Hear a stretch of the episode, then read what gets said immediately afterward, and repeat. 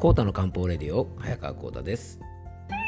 この番組はアシスタントの猫林さんと2人でお届けいたします。猫林さん今日もよろしくお願いします。はいよろしくお願いいたします。いやー猫林さんねあの昨日の配信のですねえっと犬の10回猫の10回の会はですねあの思った以上にね反響がありましたよね。うん、あのいろんな方からですね結構コメントをいただいたりとかしてですねまたあのちょっとねあの機会を改めてあの皆さんにそういったコメントとかメッセージもねご紹介したいですよね。うんまあ、でもね自分のことをこんな風にあの扱ってくだ、まあ、扱ってくださいっていうとねちょっと変な言い方になるかなあの自分とはこういう風に接してくださいっていうことをね、まあ、相手に伝えるってことは結構大事ですよね。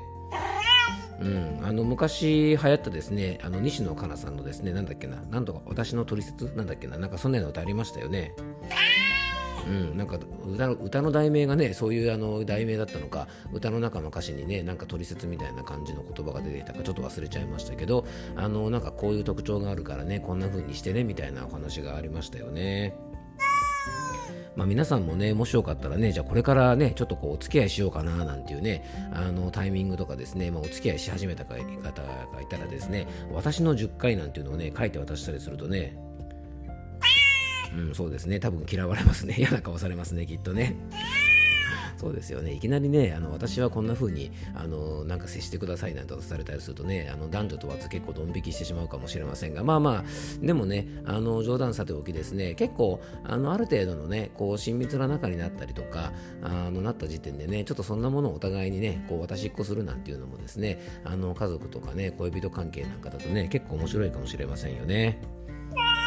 うん、意外とねあの見えなかったところが見えたりとかやっぱりお互いにねこうサポートし合ったりすることができますのであのもしよかったらですね私の10回なんていうのもねちょっと作ってみるといいかもしれませんね。はいそれでは今日の本題へ行きましょう。コータの漢方レディオ今日もよろしくお願いいたします。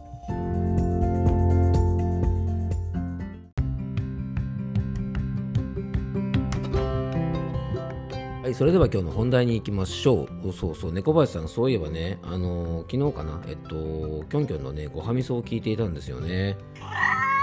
うん、そしたらですね、なんか、あのー、質問くれたね、リスナーさん、多分ね、あの、この僕の番組にもね、あの、ご質問くれた、あの方だと思うんですけども、あのー、ね、これから、もう、コーダの漢方レディオもですね、あの、第1話からですね、コンプリートを目指してくれるなんてお話ししてるところでですね、あのー、結構、ポッドキャストとかね、そういったものをね、1.5倍速ぐらいで聞いているなんていう話もされてたんですよね。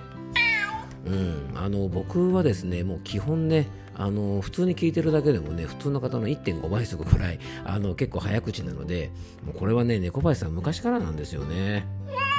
うん、よくですね公演とかするときもですねスイッチが入るとですね、まあ、超絶ハイスピードになるのでねいつも気をつけてるんですけどもやっぱね喋り方っていうのもその人の特徴が出て、えー、ねまあ、キョンキョンみたいにこうゆっくり喋る方もいるし僕みたいにですね、まあ、ハイスパートで あの喋る方もいてですね、まあ、それぞれやっぱりあの好き嫌いがあったりとかあの気分によってねやっぱりあのこうしっくりくる来ないなんてあったりするのであのまあいろいろ喋り方もあって面白いと思うんですけども多分僕のねあのこのコータの漢方レディオは1.5倍速で聞くと多分何を言ってるかわからないかもしれませんね。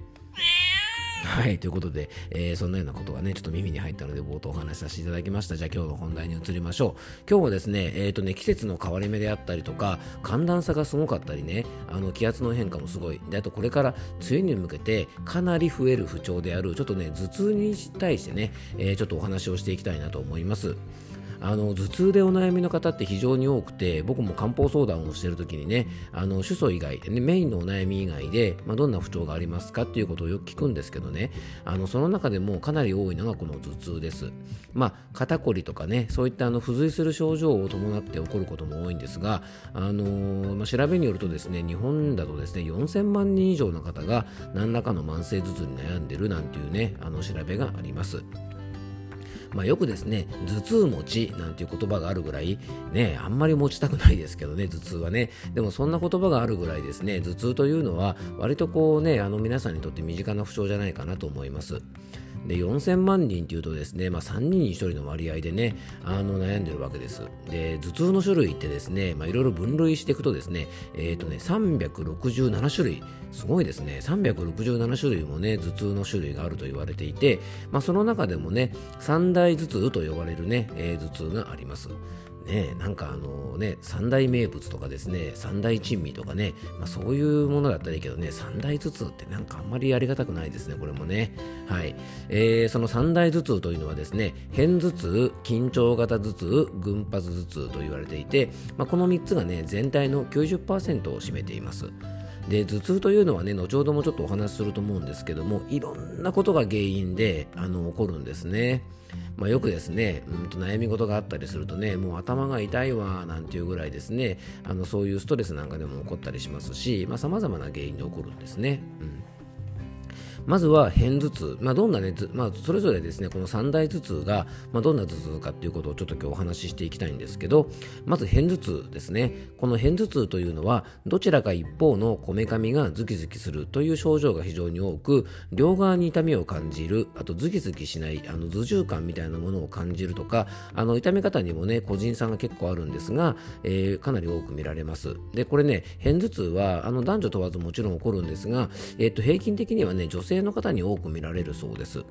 でこの片頭痛を起こす原因ってね本当に様々なんですがあの過度のストレスとかあとはそのねストレスから解放された瞬間痛くなったりとか、えー、睡眠不足とか、えー、あとね睡眠の取りすぎですね寝すぎでも起こりますあと騒音とか眩しい光強い匂いえー、気候や気圧の変化、女性ホルモンの変動、特定の食べ物をたくさん食べた時なんかにも起こったりします。まあ、こういうね、いろんな刺激によって自律神経のバランスが崩れて、えー、血管のね、炎症が起こることが、まあ、原因と言われていますが、あの、これといったですね、確かな治療法というものは、えー、確立されていないのが、え現実です。で、2つ目がね、緊張型頭痛ですね。で緊張型頭痛は日本で最も多いと言われているのがこの緊張型頭痛なんですね。で肩こりとか首こりとかね、まあ、そういったこりからくるものが非常に多くて最近はですね長時間やっぱねスマホをね使ったりするのでこういうこりからねこの緊張型頭痛が起こるのが原因です。でね、この緊張型頭痛の特徴は動くと楽になることがあの特徴なんですね。要は体を動かしたりとか、要は血の巡りとかが良くなったりとかすると、えー、結構この緊張型頭痛というのは、えー、楽になります。なのでね、運動不足とか姿勢が悪かったりするというのは実はこの緊張型頭痛の大きな原因なんですね。で普段ねあんまり運動をする習慣がない方とか、まあ、一日中パソコンを使ってねこうデスクワークされている方なんかはやっぱりこの緊張型頭痛というのになりやすいので、えー、ちょっと注意が必要です。そしてもう一つがね群発頭痛と言われるものです。これはね結構男性の方に多く見られる頭痛で1年のうち一定の期間あるいはね1日のうちの一定の時間に激しい痛みが続きます。でこの群発頭痛の発生のメカニズムはよく分かってなくて、まあ、諸説あるんですがあのこの、ね、痛みが起こっている間の飲酒はあの NG だと言われています。まあ、こういったことでね、まあ、いろんな形の、ね、頭痛があったりするわけなんですがあの皆さんどうでしょうか、ね、あのこの中で、まあ、自分はこれかな？なんていう頭痛ねもし当てはまるようだったらねちょっとこれからも養生の話もしたいと思うのでぜひご注意ください。でね頭痛というのはねいろんな種類があるんですが特にねあの気をつけた方がいい頭痛というか、まあ、すぐにねあの医療機関に行った方がいい頭痛は頭が割れるような痛みを感じるような頭痛ですね、まあ、そういう頭痛を感じるときはですねあの例えばね脳梗塞とか脳血管障害の可能性がありますから頭が割れるように痛い頭痛とかねあのそういった時はもうなるべく早めにですね、まあ、あの医療機関の方をねあのぜひ受診されていただきたいなと思います。あのたかが頭痛でねあの大丈夫だろうなんて思ってるとですねちょっとこう思わぬねあの不調の原因になったりとかあの病気が隠れてるかもしれませんので、まあ、できるだけね早めにねちょっとこれはおかしいなとかいつもの頭痛とは違うなとか、まあ、そういうことを感じるようでしたらもう早めにね医療機関ぜひ受診してくださいあのたかが頭痛だと思ってねあのそのまま放っておくとね、まあ、本当にあの命に関わる場合もありますのであのぜひねご注意いただきたいと思いますあとこれからの時期ですねちょっと気をつけたいのがあの、まあ、頭痛なんですけどもねやっぱりこれから体のねあの中に湿気が増えるよくね水毒なんて言ってねあのジメジメしてくると頭が痛くなったりすることが、えー、結構あるのでねあの気をつけてください。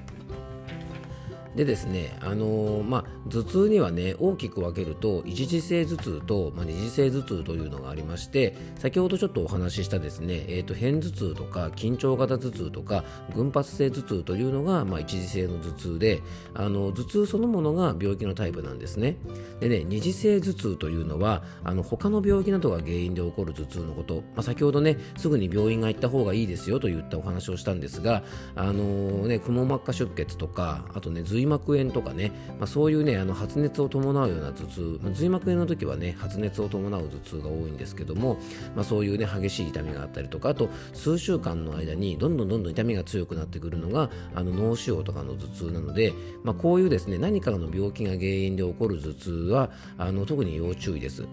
あとですね、ちょっと気をつけたいのが、二次性頭痛の中で結構多いのが、あの薬の使いすぎによる頭痛ですね。あの全国で100万人から200万人ぐらいいるんじゃないかなと言われています。あの鎮痛薬とかあとトリプタン系と言われてるですね、まあ、イミグランとかゾーミックとかねレルパックスとか、えー、マクサルトとかね、まあ、そういうねトリプタン系と言われている頭痛薬を使いすぎていると脳が痛みにちょっと敏感になってしまってちょっとした刺激でもね痛みを感じやすくなってしまいますそのため次第にねこうなんていうのかな頭痛が起こる回数が増えて痛みも強くなってきて、まあ、薬も効きにくくなってきちゃいます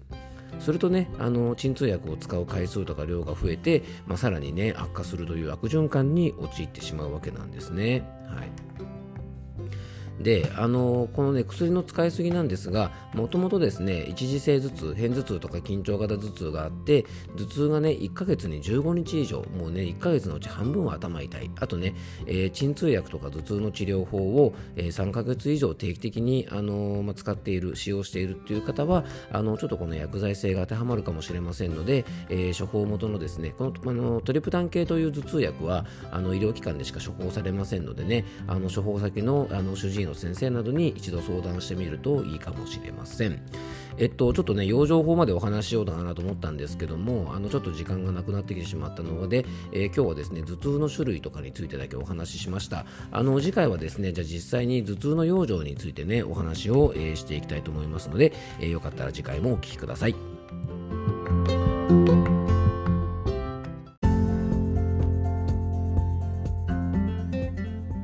はい、今回もクロージングのお時間です。えっと、今日はですね、あの、皆さんがね、あの、お悩みが多い頭痛についてね、ちょっとお話をさせていただきました。あの、本題の方でもちょっとお話ししましたが、まあ、これからの季節ですね、非常にあの、頭痛でお悩みの方が多いので、えー、ちょっとその辺も含めてね、次回は漢方的養生法、まあ、こんな頭痛の時はこんな養生をということでね、あの、お伝えしていきたいと思います。やっぱ女性の方ね、特にあの、生理にね、生理の時に頭痛が起こるとか、生理前になると頭痛が起こるとか、まあ、そういうね、月経リズムに合わせて頭痛が起こるような方もいらっしゃると思いますので、まあ、その辺も含めてねちょっと明日お話しできればなと思います。はい。猫林さんもやっぱね頭痛とかやっぱなるときあるんですかね？うんまああなたの場合はね二日酔いで頭が痛いんでしょ？ね猫林さん。うん、そうですね。まあ、皆さんもね、お酒の飲みすぎによる頭痛もぜひね、気をつけてくださいね。はい、ということで、明日も頭痛についてお届けいたします。えー、今日も聞いていただきありがとうございます。どうぞ素敵な一日をお過ごしください。漢方専科サーター薬房の早川幸太でした。では、また明日。